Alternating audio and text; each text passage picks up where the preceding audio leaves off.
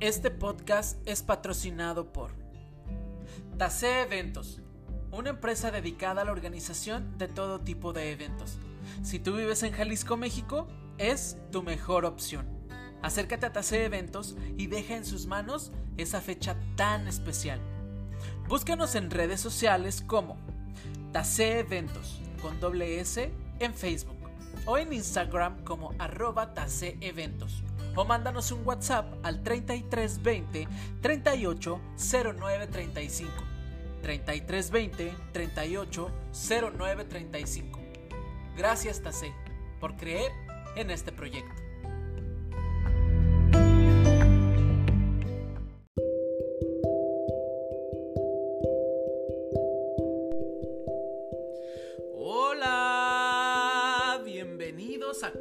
Cuéntamelo todo y exagera este podcast que se hace directamente desde mi casa en Vancouver, Canadá. Estoy tan contento de que un lunes más nos acompañes en un nuevo episodio no menos interesante que el pasado. El pasado tuvo mucho éxito. Eh, no me voy a cansar de, de mandarle el agradecimiento a mi madre porque fue muy exitoso su episodio, muchos comentarios muy bonitos y obviamente la quiero volver a invitar porque yo creo que ya me va a quitar el puesto porque dicen que habla muy lindo y que les gustó mucho escucharla. Bueno, le mando un beso. Gracias a toda la gente en el estudio que nos acompaña aquí en Cuéntamelo Todo y exagera este espacio que se hace para eso, para exagerar, para contar esas cosas que luego eh, la gente común te dice, ay no, es que estás exagerando, las cosas no son así, pues este espacio es para eso, para que nos cuenten sus historias. ¿Y cómo es posible todo eso?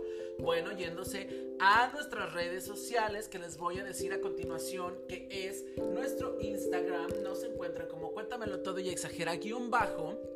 Se lo repito, cuéntamelo todo y exagera guion bajo en Instagram. Se pueden ir a Facebook también a buscarnos como cuéntamelo todo y exagera, es nuestra página oficial real y verdadera. Y se pueden ir también a TikTok también a buscar nuestros videos porque próximamente voy a estar subiendo o vamos a estar transmitiéndoles, tenemos muchas sorpresas por esa red social también para que ustedes vean de qué va este podcast, para que exageremos todos juntos.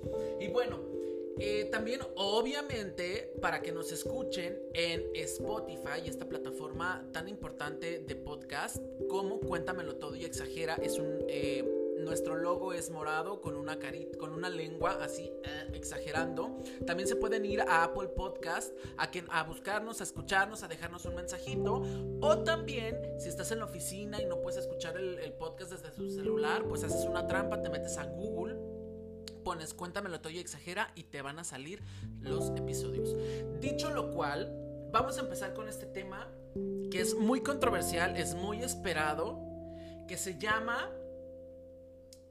I'm just a person. Ay, ¿por qué en inglés? Porque puedo. ¿Por qué? Porque ya estudié. ¿Por qué? Pues porque tengo un coach muy perrón que me está enseñando. No, no es cierto. Pues puro video, puro video de YouTube. Pero, pues, a ver, chéquense la pronunciación otra vez. I'm just a person. ¿Eh, perros? Bueno, bienvenidos a todos a Cuéntamelo Todo y Exagera a este episodio. Y bueno, mi invitada de hoy, desde que la conocí esta chava, pues me inspiró. La conocí eh, aquí en Vancouver un día de lluvia, frío. Y pues obviamente jamás voy a olvidarlo. Porque sin duda fue una pieza clave eh, para que se me hiciera pues la vida más llevadera en este país. Y es que pues al estar lejos de tu ciudad, anhelas encontrarte nuevos amigos con los que eh, conectas, con quien llorar, con quien reír y obviamente pues de quien aprender. Y este es el caso de esta amiga que pues ella es una mujer súper fuerte, inteligente, además está muy guapa. Y pues la invité hoy porque quiero tener una de esas pláticas que nos suelen llevar varias horas y que después le digo, oye, esto debería ser un podcast. O sea, siempre que platicamos termino diciéndole lo mismo. Y bueno, pues hoy se nos hace realidad. Con ustedes, Mariela Martínez. Un aplauso. Todos en la cabina hasta chiflan. Y bueno, desde que llegó, es una sensación. ¿Cómo estás? Hola, amigo. Hola, hola, hola. Me encanta que me invitaras a compartir contigo este espacio tan lindo. tan, tan lindo. Sé, sé las ganas que tenías de tener este espacio, de compartir con las personas. Me encanta ser parte de, un capítulo más de tu podcast, amigo. Me encanta, me encanta. Eh, la producción aquí con nosotros está encantado, encantado. ¿Cómo te parece la cabina? O sea, porque hay mucha gente eh, piensa que es en la sala de mi casa, que está improvisada, pero la verdad, o sea, tú cuéntales, tú cuéntales que esto, o sea, no lo tiene ni EXA. Exacto. Dicen, ni Obama lo tiene. Claro, claro, claro. No, es, tienes un espacio increíble, amigo. Tienes un espacio hermoso. Eh, si ustedes aquí lo vieran, no, no, no. Es que las luces, el equipo, no, no, no. Está hermoso todo. Es que se ha gastado, se ha gastado en dólares, pues para tener toda la producción.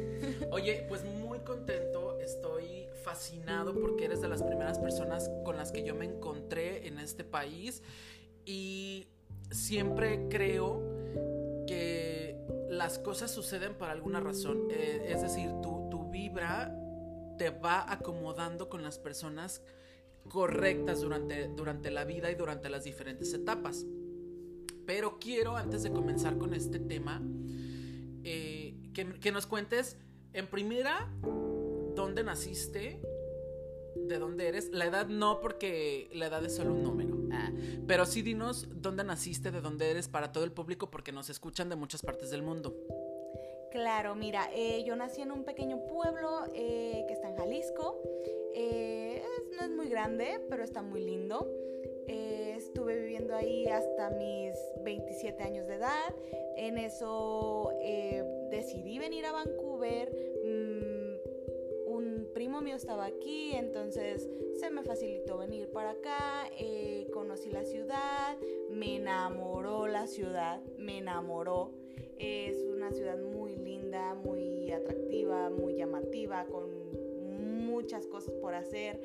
La verdad es una, una ciudad que te enamora bastante. Claro, porque te da mucha libertad, te da mucha confianza y bueno, sí, México es muy bonito, pero también creo que son unas cosas por otras, o sea, el tener la libertad de salir aquí sin tanta preocupación de que te vaya a suceder algo. Claro. Este, porque sabemos que lamentablemente en nuestros países las mujeres, digo, también los hombres y en general la comunidad LGBT, pero hay mucha violencia y mucha inseguridad. Entonces, también el conocer que hay lugares donde no tienes que cuidarte de todo, humanamente es muy bonito.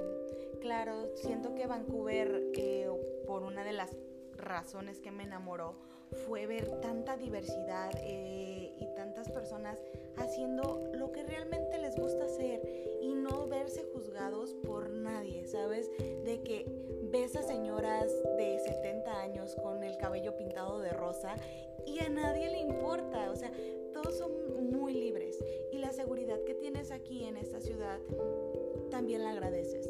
De salir eh, sin el temor de ser asaltada, que ser agredida sexualmente, juzguen, la verdad eso se valora bastante. Y fíjate que ya entrados un poquito en el tema, este podcast se va a tratar justamente de la diversidad y de la aceptación. ¿Cómo es que nosotros como personas eh, de la comunidad LGBTQ más vivimos nuestro día a día con esta presión social de que tenemos siempre que encajar en algún lado. Es decir, eh, las personas heterosexuales, cisgénero, eh, que no creen en movimientos LGBT eh, o que no están a favor de, de los movimientos LGBT, siempre te quieren agrupar en algún lado. Es decir, si eres gay, por ejemplo, te tienes que comportar como un gay. Es decir, vestirte espectacular, traer el pelo pintado o ser afeminado o si eres lesbiana tienes que traer una camisa de cuadros, manejar un tractor, eh, trabajar en una cosa ruda y tener una novia que estereotípicamente parezca una mujer cisgénero porque tú eres el hombre.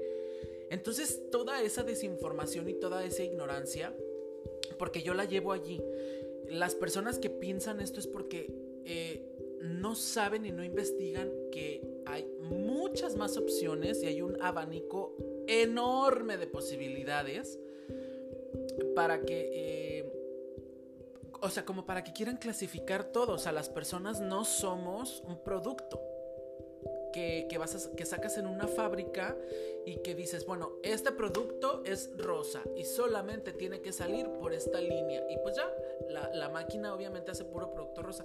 Los seres humanos no somos así. Y te lo digo porque conozco mucha gente. Eh, bueno, afortunadamente que no son mis amigos, pero gente que se ha cruzado en algún punto en mi vida donde cuántas veces no te ha pasado a ti o a mí o a todos los que nos escuchan que, te dicen, ay, ¿eres gay? Sí. Ay, mi primo también. Te voy a presentar y seguro te va a gustar. Claro, claro. O sea, es como el comentario más estúpido.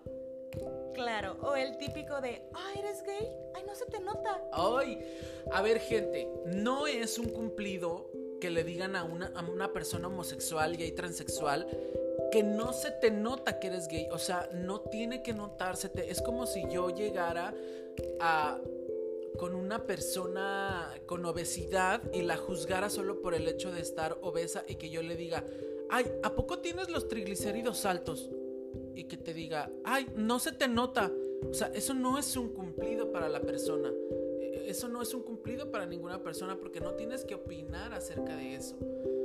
Entonces, este programa pues va a educar y vamos a tocar algunos puntos sobre, eh, que, son mitos sobre la comunidad LGBT y se preguntarán, bueno, ¿y por qué invitas a Mariela? Porque porque Mariela tiene mucho que decir al respecto. Créanme que yo he estado en alguna parte de su proceso y quiero que nos cuentes, Mariela, cómo para ti fue crecer en este pueblo que tú dices eh, se llama Zapotlanejo, que no es un pueblo pues pequeño, es casi ya una ciudad, está muy cerca de la zona metropolitana de Guadalajara, esto en Jalisco, México, pero que aún ella me contaba que tienen una mentalidad no tan abierta, se podría decir.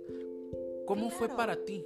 Claro, o sea, estamos en una sociedad, eh, Latinoamérica o Centroamérica todavía está muy atrasado eh, mentalmente, eh, no está abierto a muchas cosas. Es un lugar donde todavía la homofobia es algo que se mantiene latente en nuestra sociedad.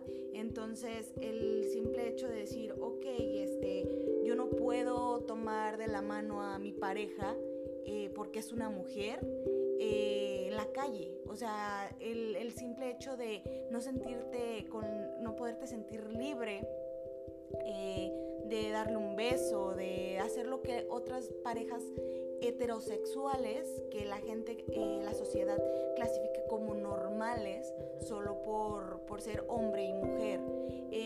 yo conozco a muchas parejas heterosexuales que no son felices con su pareja y, pero incluso los, los padres, los padres es como, no, es que, mm, no, está bien, está bien, eh, él, él, va a cambiar, va a cambiar, él, ah, tal vez él es un borracho, él es eh, mujeriego, eh, la golpea o lo que sea, pero el simple hecho de, de, que es un hombre y una mujer, la sociedad lo ve normal. y yo conozco parejas em, homosexuales que se quieren y se aman increíblemente. Tú y tu esposo son una, un ejemplo latente. O sea, yo los veo cómo se aman, cómo se respetan. Eh, para mí eso, créeme que es muy importante. Y, la verdad, perdón amigo. No, no, no, adelante, adelante, este es tu programa. gracias amigo, gracias. Eh, es muy increíble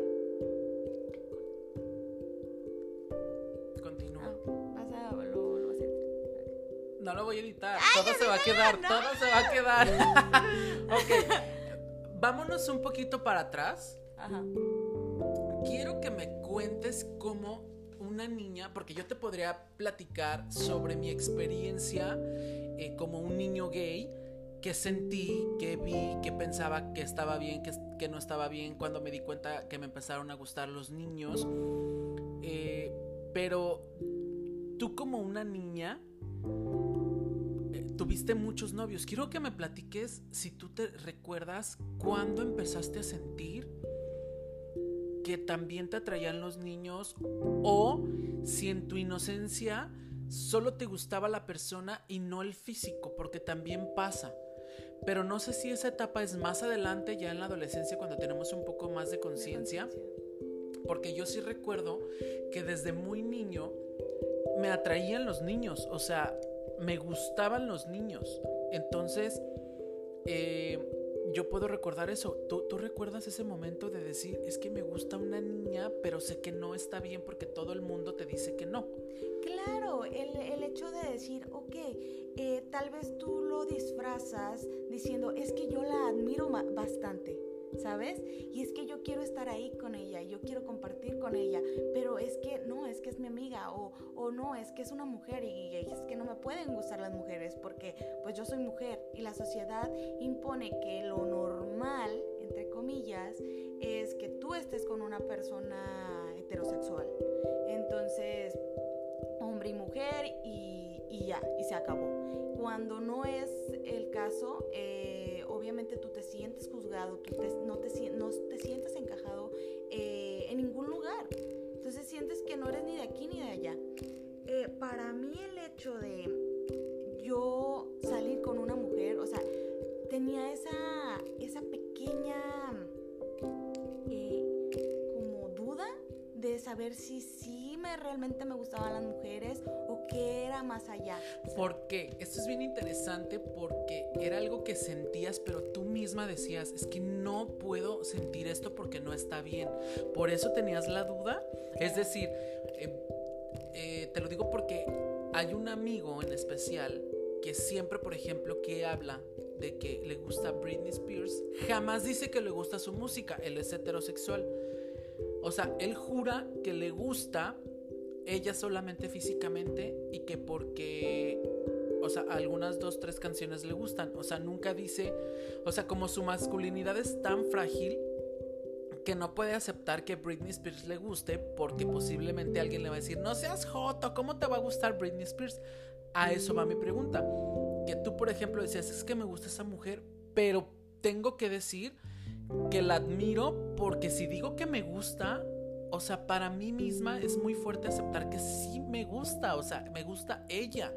Claro, y el hecho de querer pasar más tiempo con esa persona es decir, híjole, eh, si paso mucho tiempo con, ella, eh, van a decir que, que me gusta, ¿sabes? Entonces, ¿cómo puedo tener esa persona em, en mi vida? Pues la haces tu amiga, inconscientemente, pues obviamente porque quieres estar con ella, quieres compartir con ella, quieres pasar más tiempo con ella. Entonces, para mí el hecho de decir, aceptar, aceptar que me gustaban las mujeres, incluso tú lo sabes, eh, cuando nos conocimos yo te decía, es que yo soy bisexual. Yo soy bisexual y porque todavía no aceptaba el hecho de decir no, o sea, eh, dar ese, ese paso de decir, ¿sabes qué? Pues sí, me gustan las mujeres y ya, pero ¿sabes? El, el paso de, eh, de, ya, porque una cosa es decir, ok, me gusta, soy, soy bisexual, creo que ante la sociedad te sientes menos atacada. Ya, ajá, como un poco más segura. Claro, porque dicen, bueno, te gustan las mujeres, pero también te gustan los hombres. Eso incluso siento que si tú le dices a tus padres, de mamá, soy bisexual, ellos, ellos van a, decir, este, sí les cae, de, pues, obviamente les cae mal, pero dicen, ay, bueno, pero es que tal vez es una etapa y se le va a pasar y, bueno, tienen eh, como esa esperanza, ¿sabes? De que, que ay, sí, este, yo eh, te crié y yo quiero que te comportes como, como yo quiero que te comportes, de que, yo, eh, que seas la persona que yo espero que seas. Claro. Entonces, ahí viene la, dependencia emocional hacia tus padres. Tú buscas y buscas esa aceptación eh, de tus padres, buscas esa aceptación em, y la vida pues te autoimpone a, a, decir, ok, este, tú te tienes que comportar de esta manera. E incluso tus padres también te dicen, ¿sabes qué? Em, si no te gusta esto, no, no está bien. O sea, tienes que comportarte o actuar mm, conforme la sociedad o tus padres te están imponiendo. Y fíjate que absolutamente todo lo que los humanos hacemos son conductas enseñadas. O sea, alguien te dice que así tienen que ser las cosas. Alguien te dice que tienes que enamorarte de un hombre. Alguien te dice que está bien. Si, si niño o niña, por ejemplo, dicen, ay, es mi novia. Y hay muchos papás de que yo conozco que se sienten muy orgullosos porque, ay, no, ya tiene noviecita en el kinder. O sea, eso lo ven normal. Claro. Pero no ven normal el hecho de que el niño le gustara a otro niño. Entonces eso le inculcan a ese niño y, y, empiezas a creer con ese trauma. Tú, por ejemplo, como niña, ¿cómo fue este proceso? Es decir, a, a lo que voy es, ¿qué tan difícil es vivir con el hecho de que tienes que tener novio? Porque si no, la gente sí empieza a especular de, ay, no, pues no, nunca le he conocido un novio. O nunca le he visto con un novio. ¿De qué maneras y qué tácticas uno tiene que buscar para justificar el hecho de que no tengas novio? Porque tú me platicabas al principio de que te conocí y me decías, ay no, es que los hombres, eh, o sea, sí me gustan, pero no tengo química con los hombres. Entonces, pues sí he tenido muchos novios, siempre había tenido novios hasta que llegué aquí. ¿Qué fue lo que te empoderó hacer ese cambio de decir, en México tenías novio y aquí empiezas con una chica? Sí, es que mira que el sabía que había algo más para mí, que, que yo decía, es que yo, como te lo decía, yo con los hombres sí, eh, estuve saliendo con algunos hombres, pero yo no sentía que pertenecía, ¿sabes? De no sentía que, que ese era mi lugar. Yo decía, no, es que me falta algo, no puedo conectar con este chico porque me sigue faltando algo. Entonces vengo a Canadá y veo como como que en esta ciudad nada era juzgado, como si tú pasabas con tu chica de la mano, no, no te decían absolutamente nada, no te sentías juzgada. Y yo aquí vine y me sentí libre, me sentí que por fin estaba respirando. Cuando estaba en México sentía como algo que no me dejaba respirar, que yo decía, es que no, es que hay algo más, hay algo más, no me siento, no me, no, no me deja dormir por las noches.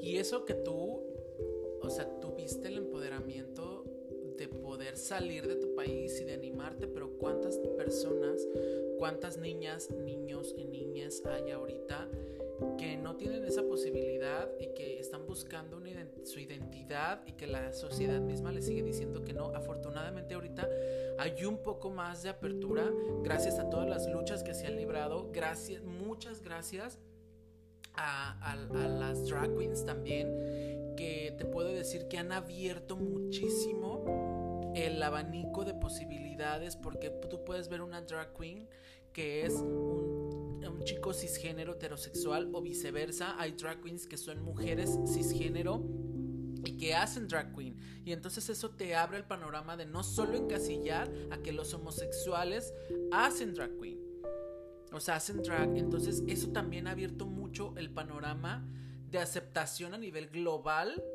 para que la gente se dé cuenta que hay cosas, o sea, hay más allá, hay cosas eh, más allá de su nariz y más allá de la religión, porque siempre, eh, casi siempre los argumentos de los papás o a lo que se van los papás es que eh, por la religión no son bien aceptados los homosexuales, ya saben todos que se van a ir al infierno, y entonces privar a las personas LGBT de los derechos humanos se puede justificar, este, como les decía, por motivos de religión, cultura o de tradición, y realmente la discriminación por razón de orientación sexual o la identidad de género nunca puede justificarse.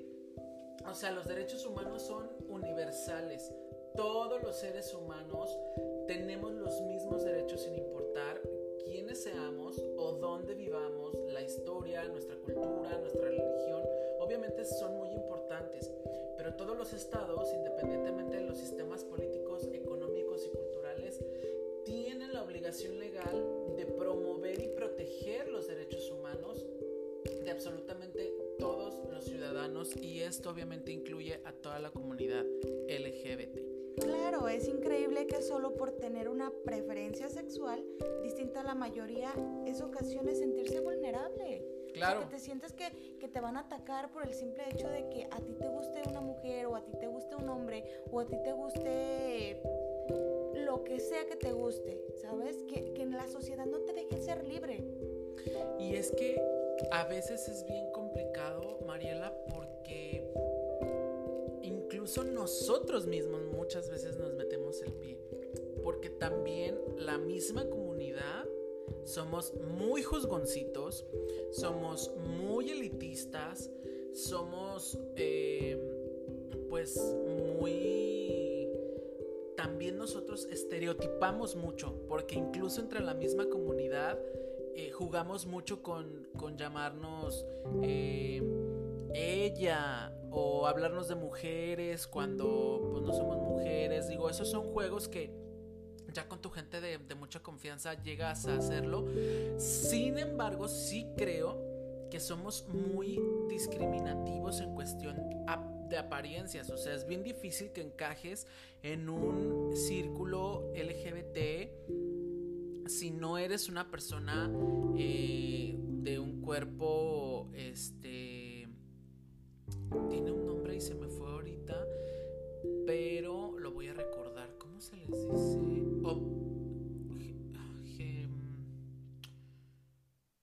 bueno, ahorita les voy a decir, lo voy a investigar y les voy a decir, pero este, ya sabes, ese estereotipo de que súper guapo, mamado, bronceado, y entonces que se van en tanga y se ponen allá en la playa a broncearse. O sea, es mucho más fácil que encajes siendo así, haciendo una persona gordita, morena, este, que quizá la gente no ve muy agraciada físicamente. Y volvemos a lo mismo a veces nosotros mismos de la misma comunidad lo hacemos, pero también porque así estamos educados. O sea, así estamos educados a... Pues, lo traemos en, en, la educación, o sea, a clasificarnos ya dentro de una subclasificación, por decirlo así. No sé si me estoy dando a entender. No, claro, es como muchas veces ves una pareja, el simple hecho de ver una pareja, de tal vez el, el chico es súper guapo y la chica no es muy guapa, muy agraciada, o tal vez no tiene el mejor cuerpo, y inmediatamente decimos, Ay, ¿por qué anda con ella? Exacto. Cuando tal vez él se enamoró de ella por su esencia, por sus no sé, sus virtudes. Claro. obviamente por otras cosas, se enamoró Por su inteligencia. exacto, o sea, su, inteligencia, eh, que tal vez este, se la pasa súper bien con, con, con ella y, viceversa. Entonces, tal vez tienen una increíble química y eso la sociedad no lo ve. Es como, ah, pues tú ves el exterior de, de esa pareja y es como de, ah, ok, pues este, pues él está guapo, ella no, no está tan agraciada y, y, se, y, simplemente los juzgan. Claro. Oye, regresándonos entonces un poquito a, llegas a Canadá y entonces ves este país que dices, a ver, a ver, a ver, algo está sucediendo aquí que no es lo que yo sé, no es lo que me enseñaron, no es a lo que estoy acostumbrada. Eh, te sales de tu zona de confort y dices, aquí donde nadie me conoce o creo que nadie me conoce, puedo ser quien yo quiero ser. Y en eso tienes una novia, tu primer novia. ¿Cómo te fue? ¿Qué pasó? ¿Qué sentiste? Cuéntanos desde la experiencia donde decides voy a buscar una chica. Claro, o sea, para mí todo eso era, era nuevo y era de wow, ¿sabes? Dije, ¿sabes qué? Me voy a, me voy a dar la oportunidad que no me había dado en, otros, eh, en otras ocasiones de mi vida. E, y es que, o sea, muchos años no te diste la oportunidad. Claro, por, tal vez por no sentirme juzgada por las personas o simplemente yo no lo quería ver, ¿sabes? No quería ver lo que estaba frente a mis ojos. Entonces cuando vengo aquí, yo dije, bueno, es momento de hacer lo que esa espinita que tenía ahí de ganas de hacer, ¿sabes? Entonces dije, bueno, voy a buscar una chica, me voy a, mm, eh, voy a, voy a experimentar voy a ver qué tal sale, si es esto para mí o no. Entonces, conozco a una chica. ¿Fue complicado conocer chicas o, o no te fue complicado? O sea, tú como tu, tu, experiencia, ¿qué podrías decir? ¿Que te costó trabajo? Porque podrías decir, es que la conquista es diferente. Obviamente. Claro. ¿Te costó trabajo? ¿No te costó? ¿Fue fácil? ¿O fue... ¿Cómo fue? Sí, mira que fue totalmente nuevo para mí. Fue decir, híjole, es que esto es totalmente diferente de lo que yo había vivido. Ah, estaba acostumbrada a que el chico me conquistara, que hiciera todo por mí, que me bajara la luna y las estrellas, todo para mí. Entonces, llegar, claro, entonces llegar eh, a una relación donde las dos son mujeres es como de, ok, aquí va a cambiar un poco las cosas. Em, conozco a esta chica que, que es mi ex ahora, entonces empezamos a salir. Ay, no, ahorita nos vas a platicar porque es tu ex también, porque. Ay, no, porque ves tanto andar buscando y ya es tu ex. Pero bueno, obviamente te voy a sacar la sopa al rato, pero a ver, bueno. Sí, mira, entonces conozco a esta chica que me introduce, ¿sabes? A, ah, mira, esto es salir con una mujer. Esto obviamente fue, eh, fue diferente a lo que yo estaba acostumbrada y, aparte en otro idioma, porque... Ah, claro. Sí, porque ella es canadiense. Claro, entonces comienzo a salir con esta chica. Yo en ese entonces no hablaba nada de inglés, nada. Entonces esta chica tampoco hablaba nada de español. Eh, empezamos a salir y fue como que todo como como una ruleta de emociones, eh, de el saber de no hablamos el mismo idioma, eh, estoy saliendo por primera vez con una chica en otro país, fue como todo ese torbellino de emociones y decir, ok, pero conecto emocionalmente con esta chica a pesar de que no hablo eh, su mismo idioma, no hablamos el mismo idioma. No es la eh, misma cultura, no, se conquista igual. Exactamente, ella está acostumbrada a otras cosas, yo estoy acostumbrada a otras cosas. Entonces, el hecho de empatar en eso fue como de, ok, eh, a pesar de todo esto, de que tenemos muchas cosas que no tenemos en común, pero aún así estamos tratando de de, salir y de conocernos. ¿Te, te daba adrenalina lo, lo, exótico del asunto? Me refiero a que... Por todos los sentidos. Es que sí, porque yo digo, ¿cómo le ibas a explicar a tu date que, no sé, te había gustado mucho la comida o que, ¿cómo le ibas a explicar a tu date? O sea, que sí te gustaba mucho cuando no hablas inglés y cuando ya no entiende español. Y entonces es, es lo que se me hace maravilloso y quisiera que la gente lo entendiera. Cuando tienes química con alguien, es que no importa su, su, cultura, su religión, su manera de vestir. ¿Por qué? Porque ese es el ejemplo. O sea, ella se encontró una chava que tuvieron mucha química, no hablaban el mismo idioma, no estaban educadas ni siquiera en el mismo entorno. Sin embargo, había química y fue lo que sacó adelante la relación.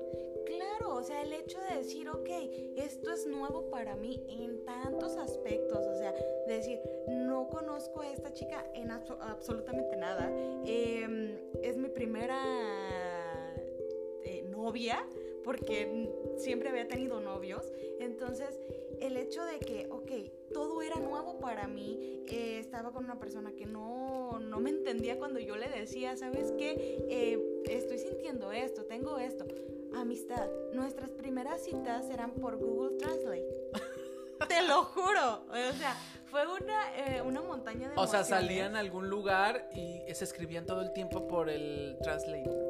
Eh, fuera, fue de que, ah, este, quiero decirte tal cosa y pongo el ah, voice. ok, con el voice y, el teléfono. Oh, bendita tecnología, porque antes yo creo que tendrán que llevar su diccionario y andar así como construyendo las palabras, pero gracias a la maravillosa tecnología, o sea, tú ponías el traductor y entonces ya se lo pasaba a ella ya en su idioma y viceversa.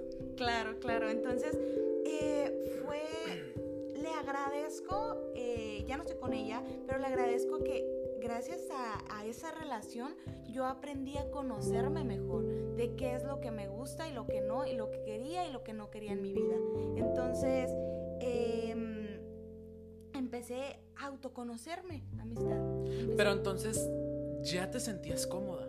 O sea, ya con ella, en tus dates con ella, con una chica, ya te sentías tú, ya te sentías que esa piececita que no estaba, como que ya estaba. O sea, no, no por ella, sino por ti, o sea, me refiero a que esa pieza que tú decías, algo me falta, sé que hay algo más, estaba completa con esa aceptación, o sea, sí eran las niñas lo que te faltaba. Claro, yo en ese momento yo me di cuenta de es que no es que seas bisexual o no es que te gustan los hombres, te gustan las niñas y la manera, eh, te gustan las mujeres y la manera en la que tú conectas con las mujeres.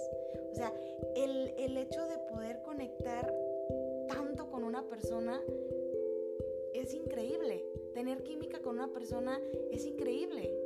Actualmente estoy en una relación donde esta, esta que es mi actual novia, me entiende en tantos aspectos de mi vida que, wow, o sea, es, es muchas cosas de las que yo solo había soñado tener con, en, en, mis sueños, vaya, eh, que cosas que yo decía, ay, pero es que, qué, qué ganas de tener una persona que te entienda de esta manera, que, que te complemente de esta manera, ¿sabes? Y le agradezco, le agradezco mucho que esté en mi vida.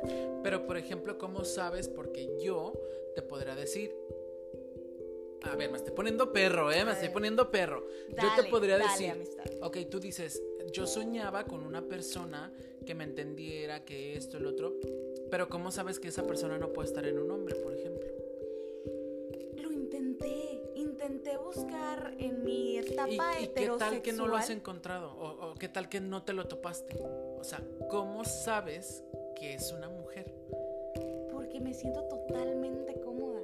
Me siento estando con una mujer. Es que soy yo. El ser yo y encontrarte a ti mismo, wow, cambia totalmente la perspectiva de la, la perspectiva que tienes sobre la vida.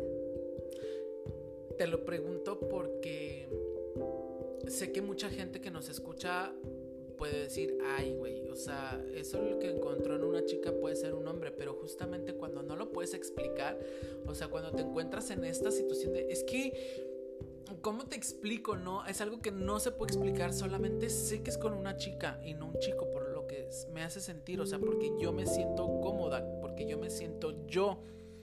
Y eso muchas veces te lo he dicho yo eh, en mi relación también o sea que yo no tengo que ser nadie más, yo no tengo que fingir absolutamente nada. Y sentirte así, que puedes ser quien tú quieras ser con la persona que estás, es que eso es, porque mucha gente, lamentablemente cuando estamos en la etapa del, enamoramiento, vamos restándonos mucha credibilidad a nosotros mismos. Es decir, cosas que nos gustan por complacer al otro decimos, ah, bueno, no me gusta tanto pero, te encanta. y lo empiezas a quitar y lo empiezas a quitar. Entonces empezamos a quitarnos eh, nuestra identidad, identidad. Y llega un momento donde dices, es que él no era así, sí, sí era así. Pero se empezó a quitar cosas, se empezó a modificar para encajar en esa relación que no era.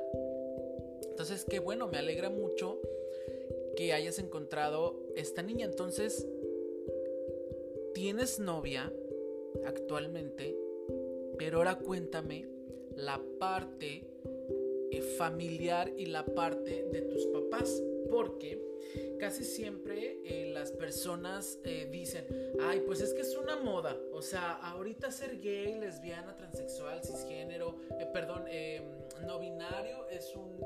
está de moda que los pronombres y no sé qué. son... Todo eso es una creación de la época moderna, o sea, es como una tendencia. Y entonces digo, la orientación sexual y la identidad de género no son tendencias. O sea, casi todos los países tienen historia documentada de personas eh, cuyas identidades y comportamientos eh, se parecen mucho a lo que llamamos hoy la heterosexualidad, bisexualidad, homosexualidad e identidad eh, transgénero. O sea, no es cierto que, que nosotros reclamamos derechos especiales para las personas LGBT o sea, no se les está pidiendo a las otras personas, a las entidades gubernamentales, cosas que por derecho de nacer no nos correspondan como, como personas, como comunidad, como sociedad, porque no te estamos diciendo, oye, quiero tener un privilegio de formarme antes en la fila porque soy gay.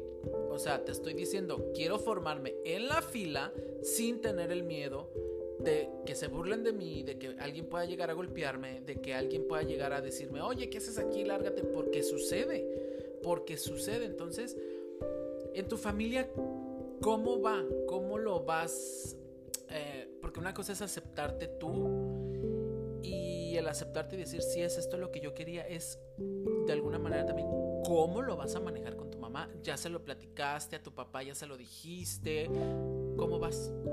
Mira, eh, no he tenido la, el valor de decirle a mi padre, mira, eh, este soy yo, o sea, de, hacer mi afirmación de mí misma, de decir, mira, este soy yo, ¿me quieres o no me quieres? ¿Sabes? Y muchas veces, este, nos da tanto temor no tener la aceptación de nuestros padres. Y que la, la aceptación de los padres es muy importante. Claro que cuando no se siente la, aprobación de los padres al 100%, busca rodearte de las personas que te, de, rodearte de personas que te acepten tal como eres. Entonces, es ahí cuando buscas rodearte de personas que vean tu verdadera esencia, que digan, ok, te quiero y te amo tal como eres. Madre, sabe, mi madre sabe que me gustan las mujeres, pero ella sí eh, tuvimos una plática un poco fuerte al respecto porque yo le conté a mi madre eh, estando yo aquí en Canadá y, y, es que quería ya decirle, quería decirle de, mira, es que eh, me está pasando esto, estoy atravesando por esto, esto y esto y quiero que tú te veas involucrada porque yo al, al no, ¿sabes qué? Con mi pareja o con mi actual pareja, de decirle, ¿sabes que Estoy triste porque me estoy peleando con ella o, de decir, ay, terminé con ella o tengo una, una nueva novia. El hecho de decir, ok, tal vez mi madre a mí me veía muchas veces triste y yo no podía decirle por qué, cuál era la razón. Y ella me decía, ¿qué tienes? Te noto triste. Y yo el, el simple hecho de no poderle decir la verdad fue lo que me... Mm, me empujó para decirle, madre, pues mira, la razón es esta, soy gay, me gustan las mujeres, entonces em, sí me dejó de hablar bastante semanas, fue como de, wow, este, me sentía miedo, o sea, yo estaba sola en esa ciudad, eh, totalmente alejada de mi, de mi familia y por primera vez me sentí sola. ¿Pero libre? Pero libre. Yo, ahí fue donde, ganar mi independencia emocional. Que dije, ok, sí, está bien, tú eres mi madre, eh, pero esta es mi vida. Y no voy a hacer eh, lo que tú quieres o lo que tú esperas que yo sea, porque no voy a ser feliz. Y fue lo que yo le dije a mi madre, ok, yo intenté salir con, con hombres y, y, hacerlos sentir orgullosos en ese aspecto. Pero mira todo lo que yo he logrado, mira la persona valiente y la persona que tú criaste, llena de valores, llena de fortaleza. Me, me hizo una persona muy valiente. Mis padres me, me hicieron la persona que soy ahora. Porque ustedes no lo saben y yo se los voy a contar. Mariela eh, solamente tiene un hermano, eh, un hermano menor, es varón. Ella pues es obviamente la única niña y es la más grande. Entonces también es muy fuerte para el núcleo familiar que tu hija más grande en un país como México, la hija se vaya al extranjero a vivir otro lado sola completamente y entonces pues también es un shock para los papás. Sin embargo, sí creo que mi mamá lo dijo aquí en la semana pasada y la verdad es que tiene toda la razón porque ella dijo, si nosotros nos cerramos y rechazamos a nuestros propios hijos, ¿qué podemos esperar de otra gente? Claro, y mira que si tus padres no te aceptan tal cual como tú eres, poco a poco te alejas de ellos porque no demuestras tu verdadero ser frente a ellos. Entonces no llegan a conocerte del todo. Entonces no tienes esa confianza de decirle, Ah, pues estoy mal porque pues troné con mi novia o estoy mal porque pues estoy pasando un momento triste. O lo contrario, estoy súper contenta con mi novia, estoy súper feliz con mi novia, vamos a ir a conocer tal lugar o fuimos a acampar a tal lugar eh, y no poder, que, o sea, que tus padres no sientan esa felicidad por esos logros que de repente pese más el hecho de que andas con una chica y que no digan, ah, pues es súper trabajadora, es súper responsable, no se droga, no se pone borracha. Bueno, eso creen ustedes. es un ejemplo, es un ejemplo nada más. Este, o sea, que no vean todas esas cualidades que tienes realmente, que eres una chava súper responsable, súper amistosa, que tienes unos valores muy bonitos y que obviamente eso es obra de tu educación. Claro. Pero que al final pese más para ellos el hecho de que, no sé, esta mentalidad de que, ay, es que yo quería nietos, porque es, muy egoísta ese pensamiento, el decir, es que yo más que nada lo que quiero son nietos, sí, pero pues si no quiero tener hijos, aunque fuera heterosexual, si hubieras decidido no tener hijos, pues no iba a tener nietos, aunque estuvieras casada con un hombre, o sea. Exacto. Porque los papás siempre esperan que te comportes de la manera que ellos creen que es la manera correcta. Y vuelvo a citar a mi mamá porque dijo la última vez para estos creyentes de Dios que luego justifican de que, ay, es que Dios creó el hombre y a la mujer. Obviamente, ella es mujer, yo soy hombre, o sea, no somos mutantes, somos hombres y mujeres, obviamente. Entonces, eh, mi mamá dijo, ¿cómo es posible que tú seas tan creyente y reniegues porque Dios te mandó un hijo homosexual, entonces ¿qué hijo querías? O sea, reniegas porque no te mandó Dios el hijo que tú creías que o te merecías o porque manejas esa soberbia, porque manejas esa, eh, pues sí, esa negación de, o, si crees tanto en Dios y sabes que Él es perfecto y que le da eh, lo correcto a cada persona, ¿por qué eso no lo aceptas? O sea, ¿por qué no dices, ah, ok, no pasa nada, o sea, eh, aparte, Mariela, no somos un reto, o sea, no somos una cosa que se tenga que aceptar o no se tenga que aceptar. Yo siempre me contrarío mucho con eso de decir, eh, he escuchado que mucha gente dice, ¿y ya lo aceptaste? Y yo digo, a ver, o sea, no, nadie me tiene que aceptar, o sea, no sé, a veces en mi cabeza pasan muchas cosas, pero a mí me molesta el hecho de que piensen que porque somos homosexuales, gays, transexuales, lesbianas, o sea, nos tienen que aceptar o no. Es como si eh, a un heterosexual le dijera, ah, ¿y ya lo aceptaste porque es heterosexual? O sea, ¿cuándo van a escuchar eso? Exacto, exacto. Es algo que, jamás vas a escuchar, pero que desgraciadamente lo, lo, vives, lo vives todos los días. O sea, la, la homofobia es algo que se mantiene latente en, este, en nuestra sociedad. Claro, y mucho más en Latinoamérica. Aquí en los países...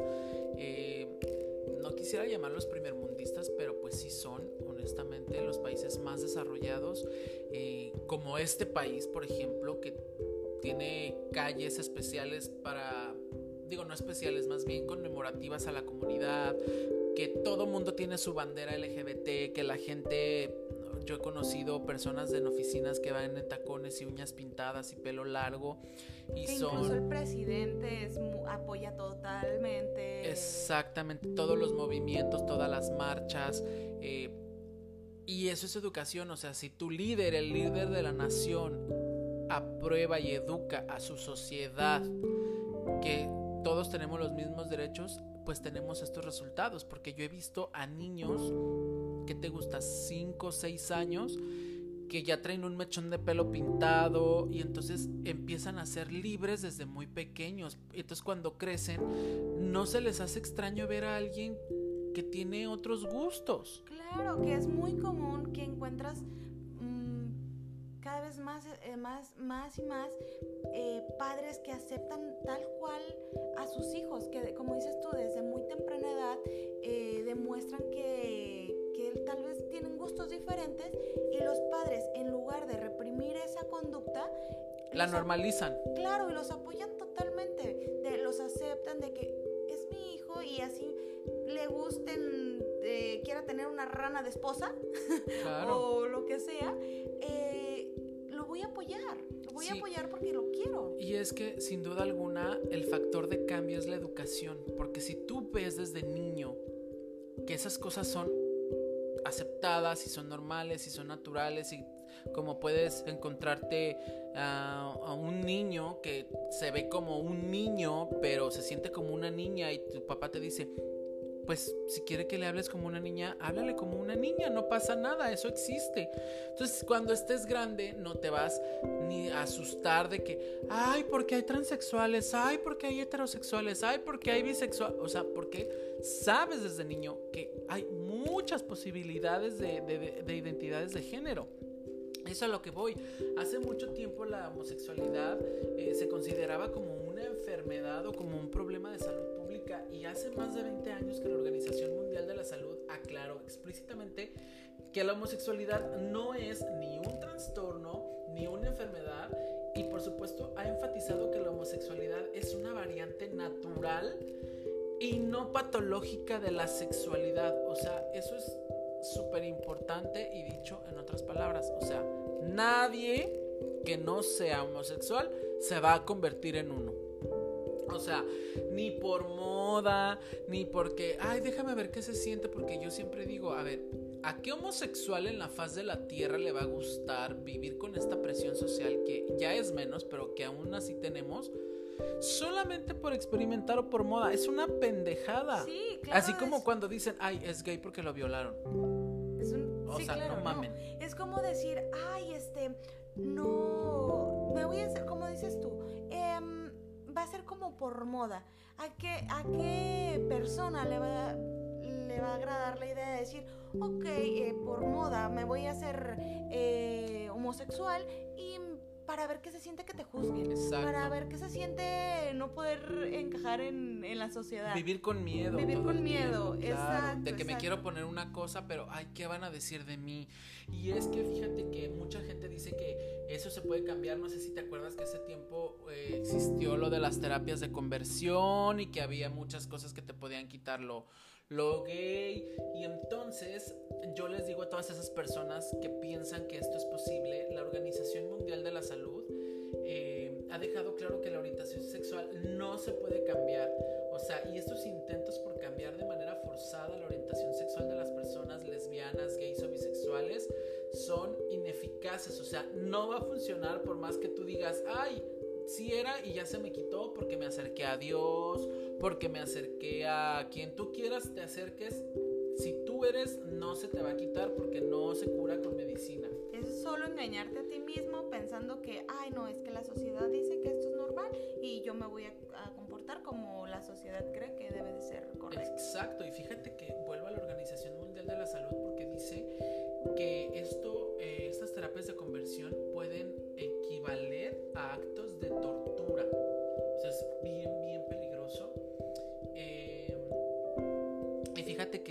también otro mito que existe alrededor de este tema es que al estar alrededor de personas LGBT o tener acceso a información sobre la homosexualidad, eh, pone en peligro a los niños. Y yo quiero decir, ¿cuántas? O sea, quiero que me, tú me digas ahorita un caso que se te venga a la mente de una persona homosexual que agredió sexualmente a, a niños, por ejemplo.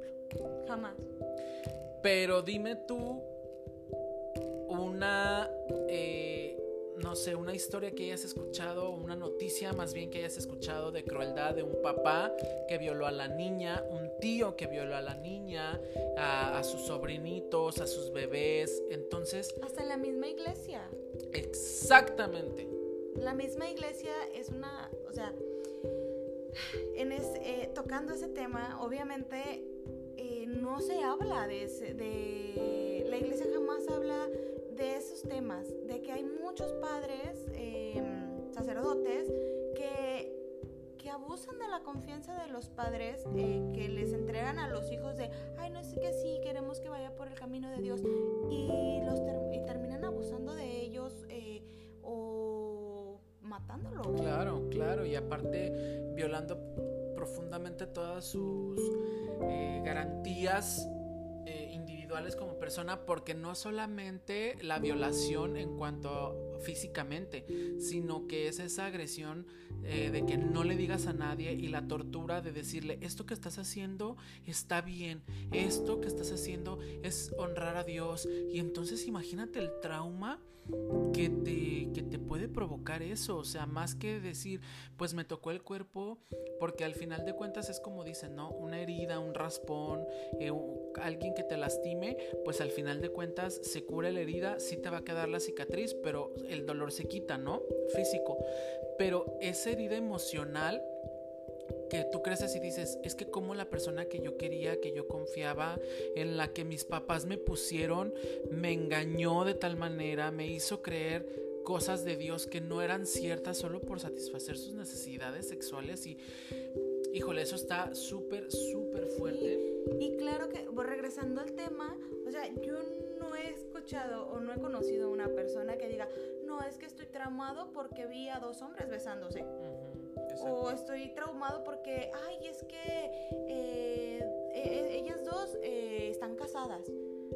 O sea, regresan, jamás, o sea, no tiene ninguna afectación para un niño eh, ver a una pareja que se quiere. Que se quiere. Pero a ver, tú dime entonces a una pareja que están casados, que, que, que se golpean, que se gritan, que se insultan. Ese niño obviamente va a tener cientos de problemas más que decir, ay, porque no sé si tú te enteraste hace poquito en México, en un parque de diversiones que no voy a mencionar su nombre porque canceladísimo eh, una pareja gay se besó y entonces lo sacaron del parque, que porque era un parque familiar y muchas personas se atacaron muchísimo de la comunidad que cómo era posible. Pero lo que me sorprendió a mí es que muchas personas de la comunidad estaban a favor de que lo sacaran por estarse besando. Y entonces yo digo, ¿qué tienes que tener tú en la cabeza?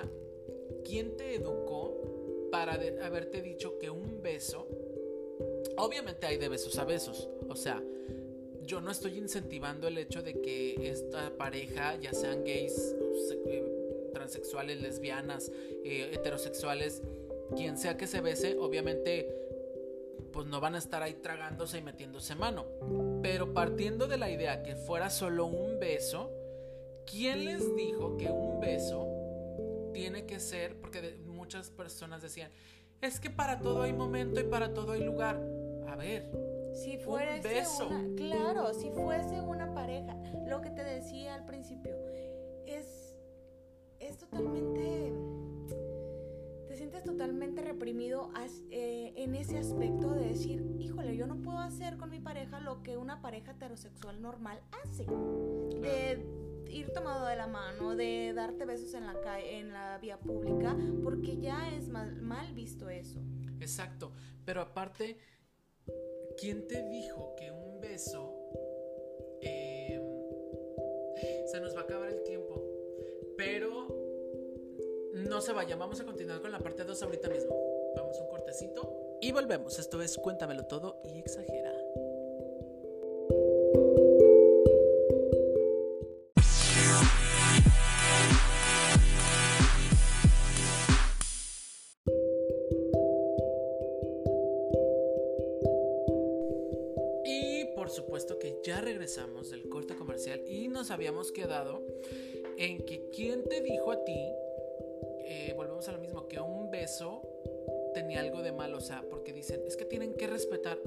De qué, o sea, ¿cuál es la falta de respeto en un beso? No, no le veo yo la falta de respeto y mucha gente se atacó y volvemos a lo mismo. Es por cuestión de educación y hasta las mismas personas de la comunidad somos este culpables de que esto siga existiendo, porque es como una bola de nieve que se va haciendo y que si no lo paramos, eh, más bien que estamos súper, súper a tiempo de pararlos. Y volviendo a lo de los niños, creo que también eh, utilizan mucho a la comunidad como para desviar del tema principal. O sea, como para desviar que realmente eh, las personas que sí ponen en peligro comunidad infantil no solo de México, sino de muchísimos países, eh, no sea como tan visible. Entonces dicen, ah, pues si ya de por sí los gays que los hemos satanizado por mucho tiempo, pues también hay que decir que por el hecho de que les gusta su mismo género, pues pueden hacerle daño a los niños y así desviamos la atención de lo verdaderamente importante. Entonces, son temas muy controversiales. Estoy disfrutando muchísimo esta plática y fíjate que sí siento, Mariela, que si es de nuestras pláticas habituales que tenemos, que profundizamos y que siempre te digo, esto tiene que ser un porque no lo grabamos. Exacto, y pues ahora se nos está haciendo. ¿Qué crees tú que te falta a ti? Porque creo que estás muy joven en la comunidad. O sea, creo que, yo, por ejemplo, pues hace muchos años no. Eh, de que tengo novios y he sido muy amado y muy recordado. Tú sabes quién eres. ustedes saben quién son. no te creas, porque luego mi esposo sí se enoja. Este. Pero bueno, yo hace mucho tiempo, pues obviamente soy abiertamente y felizmente gay. Eh, pero fíjate que siento que eso no me define. O sea, yo puedo ser quien yo quiera ser. Pero bueno, ese no es el tema. A lo que iba es que tú estás muy joven como en el ambiente. Era como te lo imaginabas, era peor, es mejor, em, era lo que esperabas o para nada era lo que esperabas o cuál ha sido tu experiencia dentro del ambiente. Mira que el simple hecho de de estar en, en un lugar donde es tan multicultural, donde se aceptan tantas cosas a, todas las personas, su diversidad.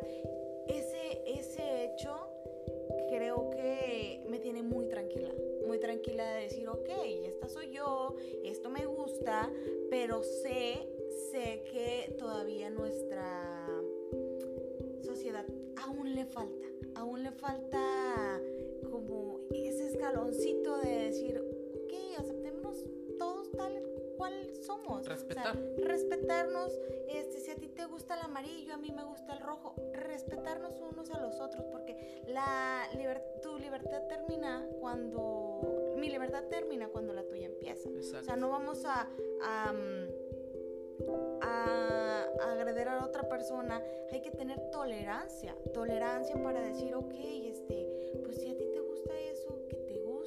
a ti te quiero tal como eres por la esencia que eres, no porque si eres o te gusta o demás, tú eres una persona que, amigo, te estimo como no tienes una idea. Creo que hablo por mí y por todos tus amigos, que tú eres una persona con la que hemos tenido entrañables pláticas, con unos momentos increíbles y tú eres una persona que siempre, siempre, y esto te lo digo mucho, te lo he dicho muchas veces, siempre tiene las palabras para, para hacernos ver más allá de lo que no, no veíamos, de, de, aterrizar esas ideas, de, de tener esas, esas pláticas tan ricas que las disfrutas, que, que dices, wow, te dejan algo súper, súper lindo, te llenan la vida. Ay, muchas gracias. La verdad es que me da mucha alegría escuchar esto porque en algún momento de mi vida, eh, tal vez en lo que tú ves estas cualidades, por eso mismo fue que otras personas me dejaron de hablar, ¿sabes? Personas a las que yo quería, a las que yo amaba profundamente, admiraba, ayudaba. Y entonces el que tú me digas esto, pues para mí es súper importante y saber que no es tanto lo que digas, porque uno puede decir muchas cosas, sino es la pequeña huella que dejas en alguien. Y creo que este espacio, este podcast y mi vida en particular, casi siempre mi objetivo es que cuando la gente platique conmigo, al menos se lleve algo. Eh, y a veces digo, es que no es de mí porque yo no soy tan inteligente. Yo no sé a la hora de platicar cómo me salen las cosas que digo. O sea, a veces yo mismo digo, ay, ¿a poco sí le dije eso? Porque no sé, a veces siento que no soy tan inteligente como para eso, pero muchas gracias, muchas gracias por, por decirlo. Sí, es como una vitamina también para, para mi corazoncito. Y quiero preguntarte antes de, de ya casi casi despedirnos de este podcast. Quiero ¿cómo crees que va a ser tu regreso a México? Digo, si en algún momento piensas regresar o vas de vacaciones, ¿cuál va a ser, cómo crees que sea tu reacción? Porque ya estás acostumbrada a otro país, a otra cultura, todo esto que nos acabas de platicar. ¿Tienes miedo de ir a México? ¿Te has preguntado qué va a ser de ti, de tus papás, de tu, de, tu reacción? ¿Qué, ¿Qué has pensado de eso? Claro, mira que que en algunas, en algunas ocasiones me ha dado miedo por lo que hemos estado platicando, o sea, por la aceptación de los padres, de decir, ok, este, yo voy a regresar a México como otra persona totalmente distinta, totalmente eh, cambiada, eh, maduramente mm, con un crecimiento emocional mayor al que llegué aquí. Entonces, obviamente, en el momento que yo vuelva a ver a mis padres, eh, voy a buscar ese, ese, ese esa, esa cosita que me hacía falta, la independencia emocional. Em, quiero regresar otra vez y decirles, ¿saben qué? Esta soy yo. ¿Me quieren o no me quieren? Quiero, yo a ustedes los amo. Amo la, persona que me han convertido, en la persona que, que, soy gracias a ustedes, la persona valiente, la persona inteligente, la persona, todas las virtudes que yo tengo como ser humano, eh, todos los valores son gracias a ellos y, y gracias a, también a mí. Eh, muchas veces también nos olvidamos de, de, apapacharnos a nosotros mismos, de decir, eh, esta persona que eres es gracias a ti también, a ti mismo, decir, ok, eh, tú eres esta persona, has logrado tales cosas por tu esfuerzo, por tu valentía, por reconocerte y también darte tu mérito. Claro. Y es que cuando eso pasa, cuando tú ya te sientes una persona suficientemente, eh, pues así, cuando te sientes suficiente, ya no aceptas menos de lo que tú te das. Entonces, para mí es importante que, que tú eh, lo menciones y digas, esta soy yo, llegar a México y decir, esto es lo que soy, esto es lo que yo amo, esta es mi esencia. Si tú no estás preparada para eso, que ya no te dé como, como ese shock de decir, chin, me dijeron que no. Porque también es más difícil que quieran algo que no sabes vender. Exacto. Si llegas con dudas, si llegas con, es no sé, es que esto. Ni tú te la vas a creer. Exacto. O sea, cree lo que vendes. Pero si llegas y dices, mírenme, esto soy yo, esto es lo que quiero ser, esto es en lo que me he convertido y con lo que me siento a gusto, hasta para ellos va a, va a ser un shock y decir, wow, o sea, Exacto. no es porque también los papás luego se imaginan que ya vas a andar en un tráiler como dijimos al principio. que vas a llegar arreglando paredes, echando colado, este, o sea, que vas a llegar este trabajando en un establo ahí de capataz, o sea, porque luego la gente se pone bien, la gente es bien, claro. bien intensa, porque también cuando les dices que eres gay, ya piensan que vas a andar vestido de mujer o que vas a andar en tacones todo el día.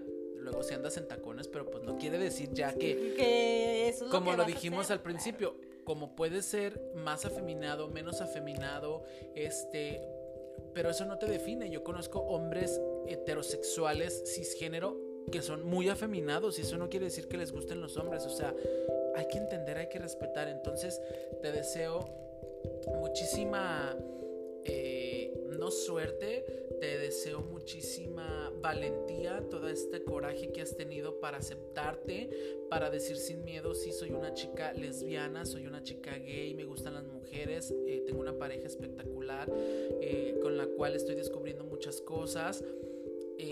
Y que lo aceptes y lo digas y ya no vayas por la vida porque me acuerdo que hace yo creo que un año sí tuvimos que platicar al respecto porque incluso nos poníamos de acuerdo para eh, hablar de tu novio. O sea que cuando tú hablaras de tu novio o sea yo sabía que era novia pero era novio.